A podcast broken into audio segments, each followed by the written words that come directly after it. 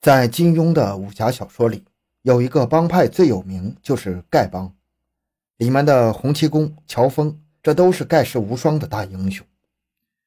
不过我们知道那些都是虚构的，而我们今天要说的这个案件，还真的就和乞丐有关，而他做的事和英雄扯不上关系，而是犯下的滔天大罪。回到现场，寻找真相。小东讲故事系列专辑由喜马拉雅独家播出。二零零二年三月的一天，安徽六安警方接到报案，解放路的路边发现了一具男尸。警方立刻赶到现场，经过初步的检查，这具男尸应该是行乞人员，浑身污秽不堪，臭气扑鼻。然而，让人感到奇怪的是，尸体上还盖着两件衣服。一般来说，人们都会因为嫌弃乞丐太脏，离他们远远的。乞丐很少和人接触，而谁会对一个乞丐下手呢？经过对尸体的检验，发现死者的头部遭遇了钝器的重击，身上也被刀给刺中，是失血而亡。警方判断，这会不会是乞丐和乞丐之间的打斗呢？比如争地盘、抢东西等等。不过，要是搞出人命的话，按理说对方应该是立刻逃离现场才对。怎么还会盖上两件衣服呢？是为了掩人耳目，拖延死者被发现的时间吗？法医经过鉴定，死者应该是死于三月十六日的夜里。于是，警方对周边进行了走访排查，试图找出那一晚的目击者。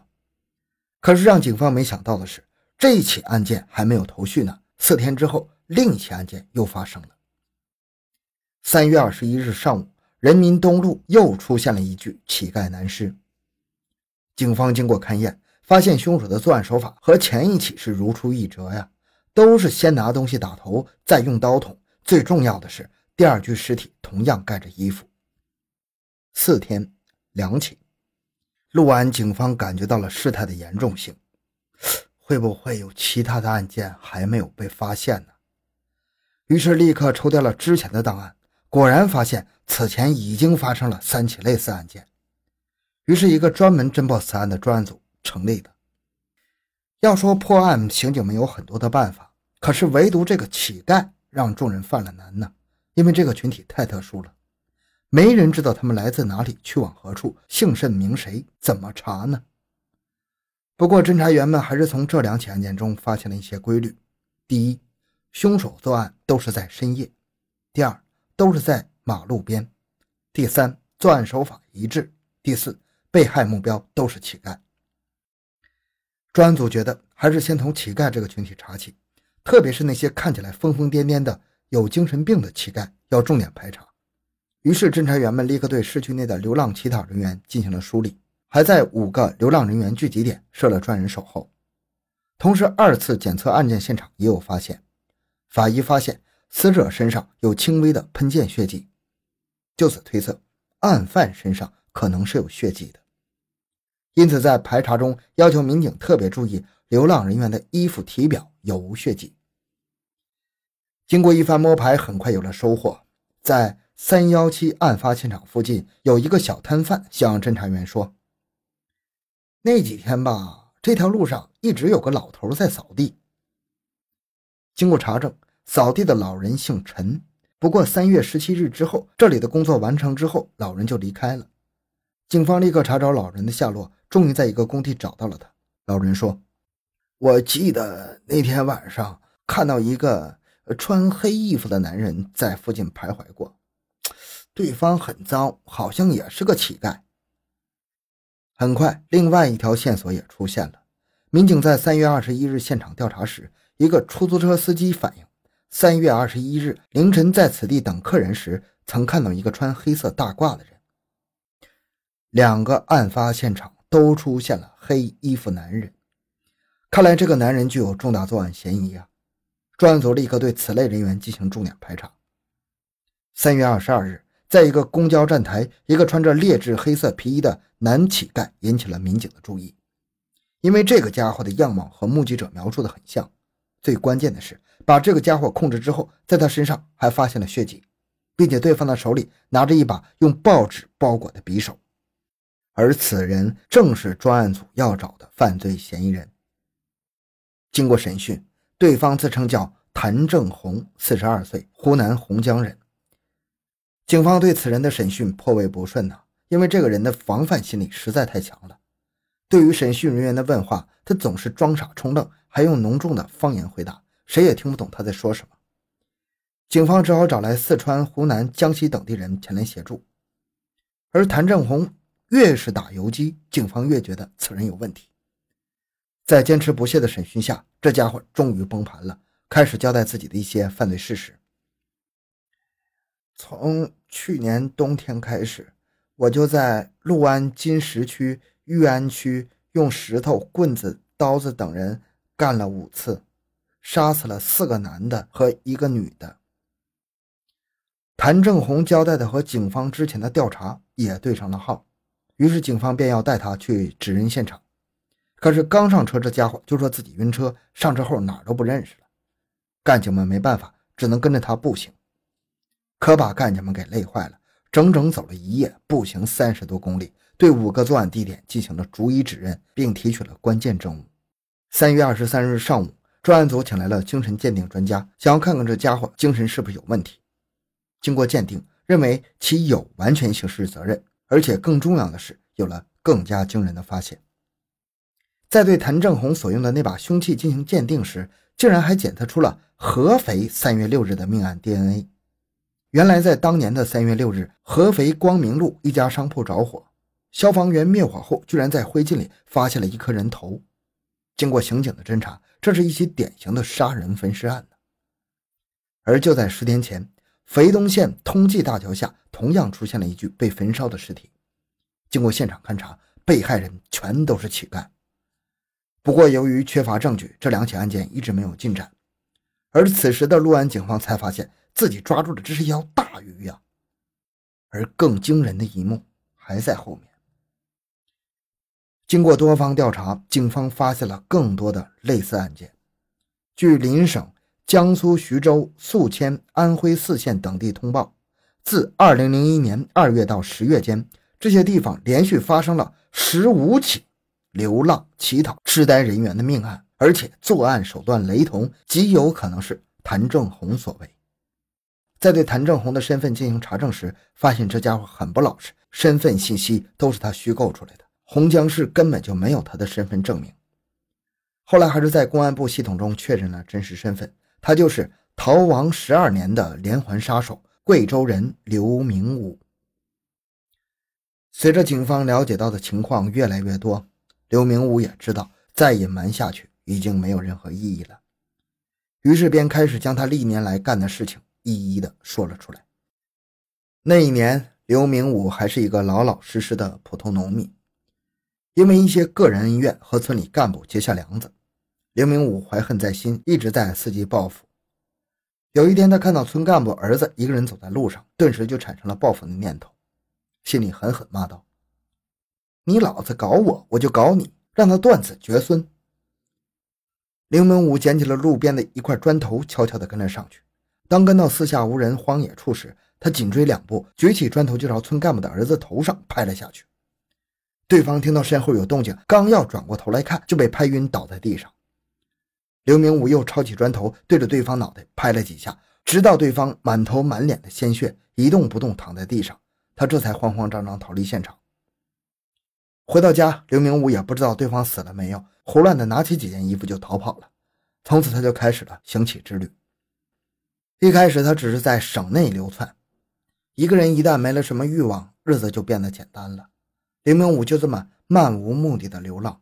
白天，他一边行乞，一边捡垃圾；晚上，随便找个地方就睡。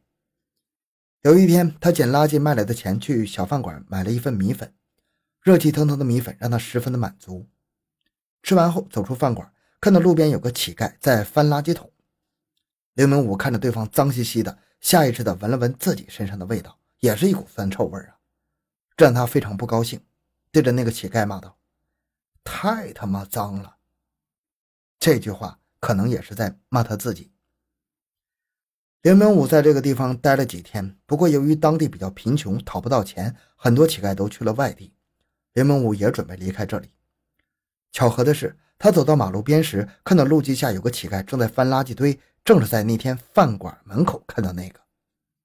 不知道为什么，刘明武总觉得对方特别脏，心里就不免了要想杀死对方的冲动。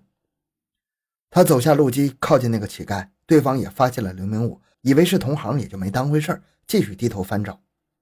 刘明武趁机从地上捡起一块石头，猛地朝对方后脑勺砸去，一边打一边骂对方是垃圾，直打得对方昏死了过去，这才罢手，随后扬长而去。直到三天后，这个乞丐的尸体才被人发现。而此时的刘明武早就不知道跑到什么地方去了，自然也没有人会对一个乞丐的死亡多上什么心呢。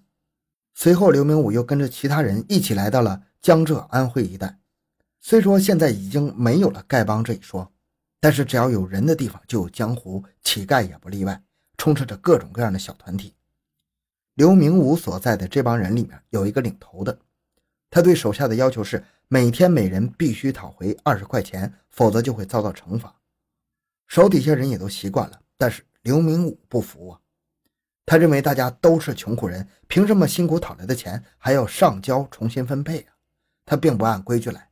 想出去就出去，想睡觉就睡觉。老大看他不顺眼，骂他几句。刘明武也不甘示弱，回击道：“信不信老子弄死你？”老大愣住了，还没人敢和他这么说话呢，恶狠狠地说：“你有种！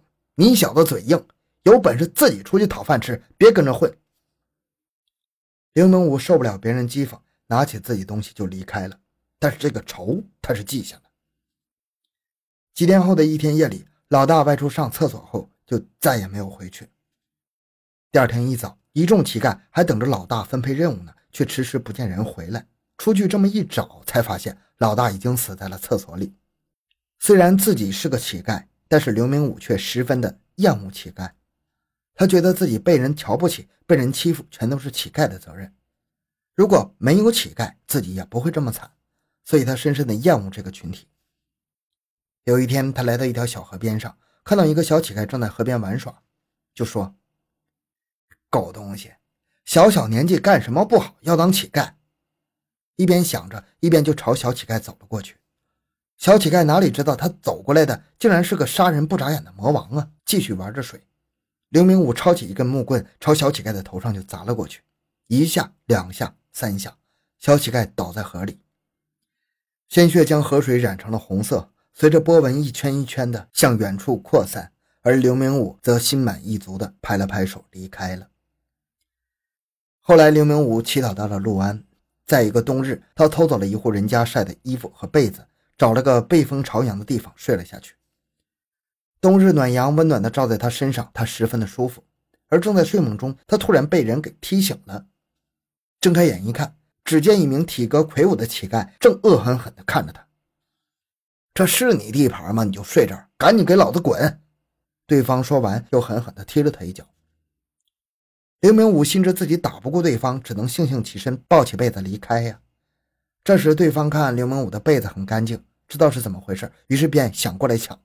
刘明武不肯，死死地抓住被子一脚。对方抬起脚，对着他小腹就是一下，将刘明武踹倒在地上。可他手里还是死死地抓住被子不放。那个乞丐一看，也就放弃了。骂了他一句，又朝被子吐了几口。刘明武赶紧起身跑开了。很显然，这个乞丐惹了不该惹的人呢。刘明武怎么可能吃这个亏呢？一个深夜，这个向阳背风的好地方传出了一声惨叫。第二天，人们发现那个身材魁梧的乞丐已经冻僵了。二零零二年四月九日，刘明武被押解到徐州指认现场。他同样表示自己不能坐车，只能步行。于是警方带着他走了五十多公里，跑遍了八个凶案现场。四月二十一日，专案组成员又不远千里来到刘明武的老家贵州松桃县，搞清了刘明武打死打伤多人的犯罪事实。自此，这个连环乞丐杀手的真相基本被弄清了，只是在具体的遇害人数上有一定出入。由于作案的跨度时间较长，很多已经不可追查。刘明武自己说他干了四十二起，杀了四十二人，但被警方证实的是三十二起，其中有两人被救活了。也就是说，刘明武最少是杀了三十个人。但是最后法庭认定的只有二十三起案件，杀害二十二人，一人未遂。这和刘明武自己交代的相去甚远，而其中的真相到底如何，现在已经无法考证了。二零零二年十一月六日，随着一声枪响，这个乞丐杀手结束了他罪恶的一生。好，这个案件讲到这里。小东的个人微信号六五七六二六六，感谢您的收听，咱们下期再见。